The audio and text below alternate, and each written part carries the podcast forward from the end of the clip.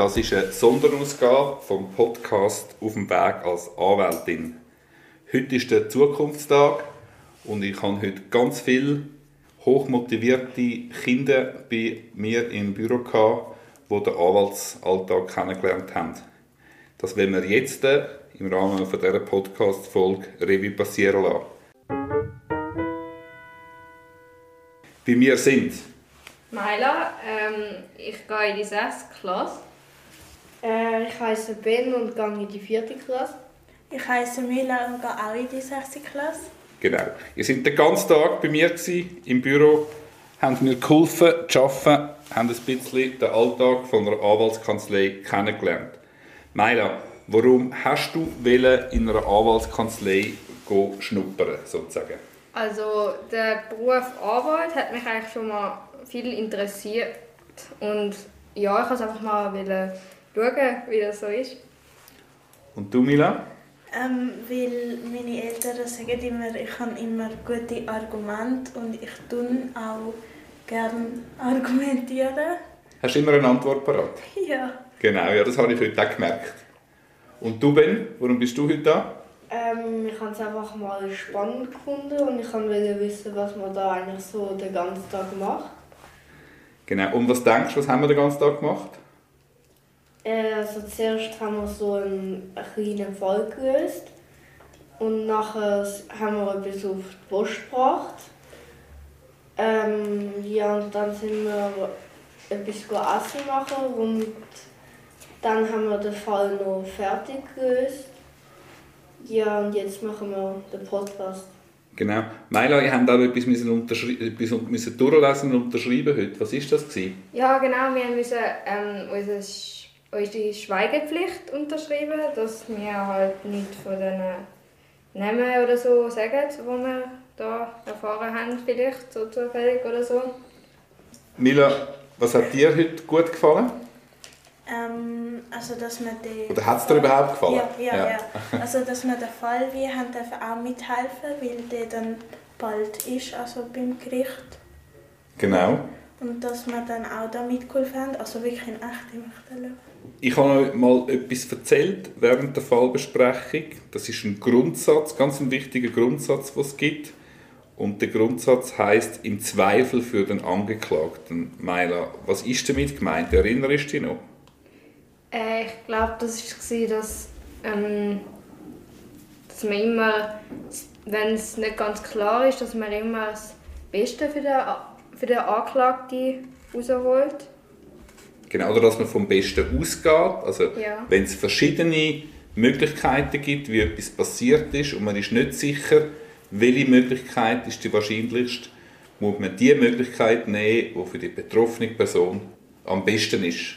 Jetzt haben wir da vor allem ein Rechtsgebiet kennengelernt. Mila, welches Rechtsgebiet haben wir heute vor allem angeschaut? Strafrecht. Genau. Was ist Strafrecht? Also wenn man etwas nicht Gutes macht, also dass man eine faire quasi Strafe bekommt, dass es nicht ungerecht ist. Genau, dass man eine angemessene Strafe bekommt. Genau. Ben, auf was muss man achten für eine angemessene Strafe? Was schaut sich ein Richter an, damit eine gerechte Strafe ausfällt? Also ähm, man schaut halt an, aus welchem Grund. Also zum Beispiel bei einem Mord jetzt schaut er halt aus welchem probiert er herauszufinden, aus welchem Grund das passiert ist. Wenn er jetzt einfach rachesüchtig war, gibt es eine längere Strafe. Wenn er einfach Geld hat wollen, bei einem Raubüberfall und dann jemanden abgeschossen hat. Und ja. Genau. Meila, was denkst du, wenn gibt es eher eine tiefe Strafe?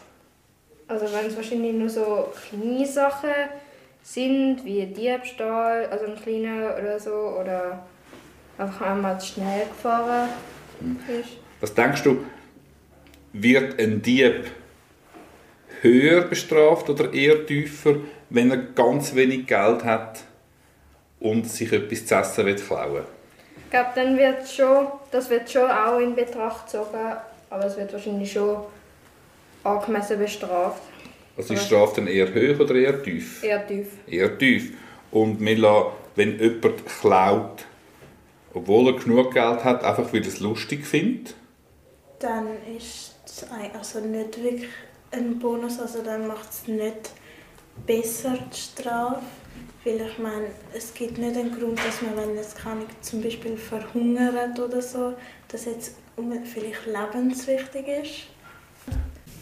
Also, und bei dem wird dann wahrscheinlich auch eine höhere Strafe, als wenn man zum Beispiel eben aus Hunger stillt oder so. Genau. Meila, findest du gut, dass man Leute bestraft? Ja, wenn sie wahrscheinlich schon etwas, also wenn sie etwas gemacht haben, dann ja, sicher. Also, aber es ist halt auch so ein schmaler Grad, wenn es halt, wenn's halt wirklich Unschuldiger, jemand Unschuldiges bestraft haben, dann, dann, dann ist es halt schon schlecht. Und wenn's, aber sonst, ja. Findest du grundsätzlich gut. Mila, warum, warum gibt's, was denkst du, warum gibt es überhaupt Strafrecht?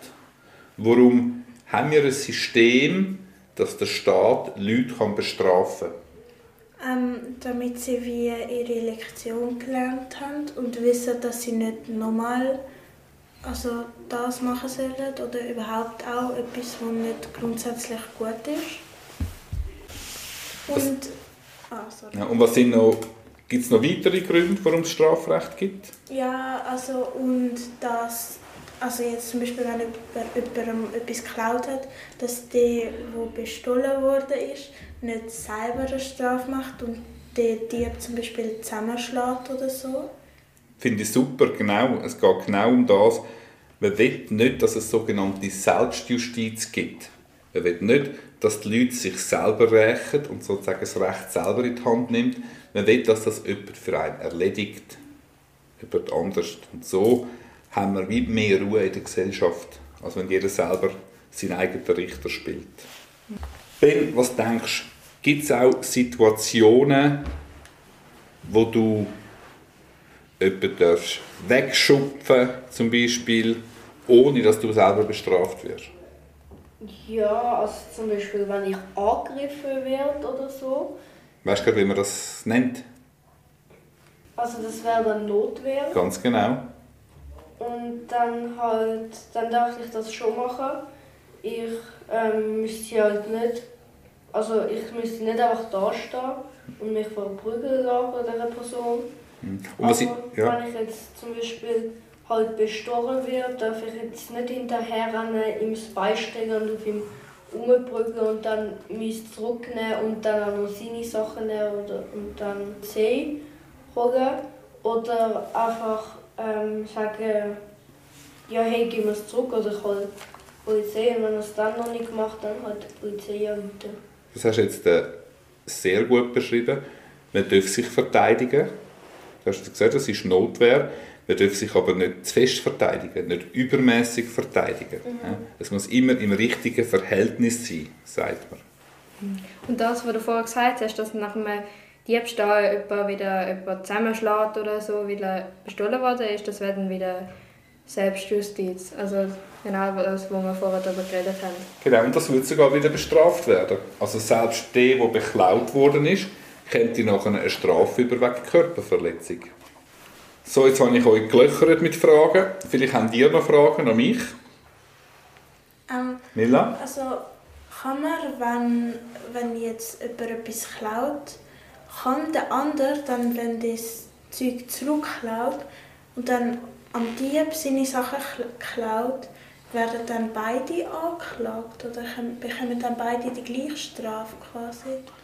Gut, es kommt vielleicht darauf an, wenn dir jemand etwas klaut und du nimmst es zurück, was man dir geklaut hat, dann wirst du nicht bestraft. Aber wenn du am Dieb andere Sachen wegnimmst, die du nicht dürftest haben, dann würden beide bestraft werden gibt es ja auch noch oft zum Beispiel bei, bei Schlägereien.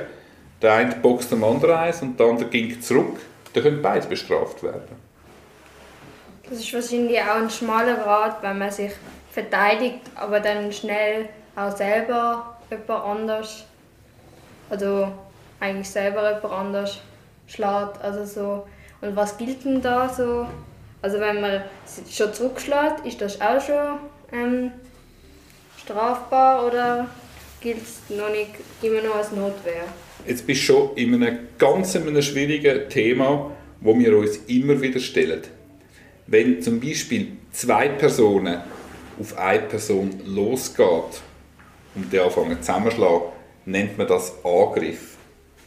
Wenn die andere Person nur abwehrt und sich schützt, bleibt es ein Angriff.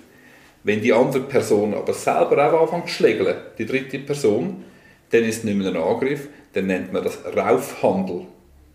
Das ist einfach wie eine Schlägerei. Und dann wird sogar die Person, die am Anfang eigentlich nur angegriffen worden ist, kann sich dann selber auch strafbar machen. Aber es ist wirklich ein schmaler Grad, das ist total schwierig, das abzugrenzen. Und das ist oft, sind das ganz schwierige Fragen, die man im Rahmen der Untersuchung muss beantworten muss. Ben, hast du auch eine Frage? Ja, also wenn man jetzt etwas gemacht hat und man ist vor Gericht und man streitet das alles ab. Nein, das bin ich nicht sie und dann irgendwelche Lügen auftischt. Aber später stellt raus, nein, das ist es sie.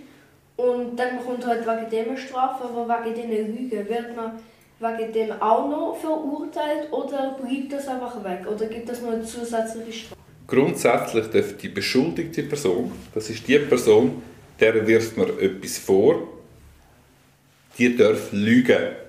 Man muss, ist nicht verpflichtet, die Wahrheit zu erzählen, die beschuldigte Person. Man hat aber dort auch wieder Grenzen. Man darf mit seinen Lügen darf man zum Beispiel nicht jemand anders beschuldigen. Man darf nicht sagen, ich bin es nicht gewesen, der andere ist es gewesen, obwohl der andere ist es gar nicht gewesen. Und das wäre dann strafbar? Das wäre eine falsche Anschuldigung, das wäre strafbar, aber erst dann. Ja, und wie viel Zusatz wird das geben?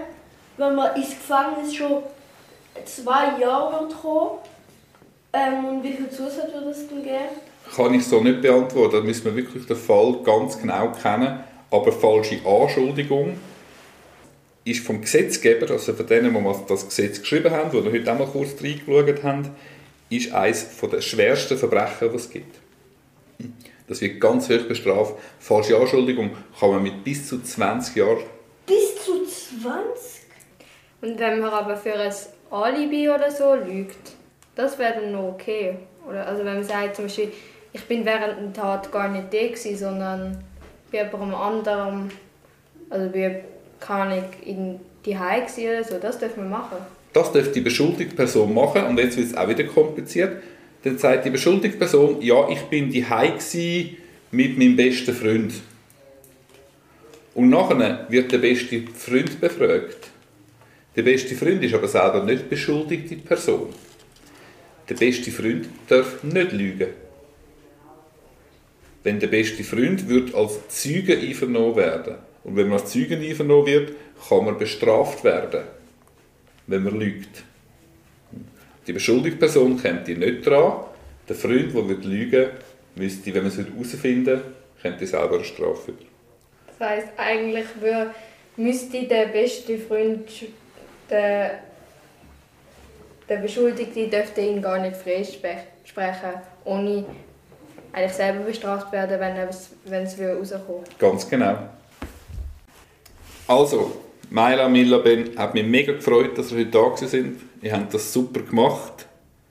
Ich hoffe, ihr habt etwas mitnehmen zurück in den Schulalltag.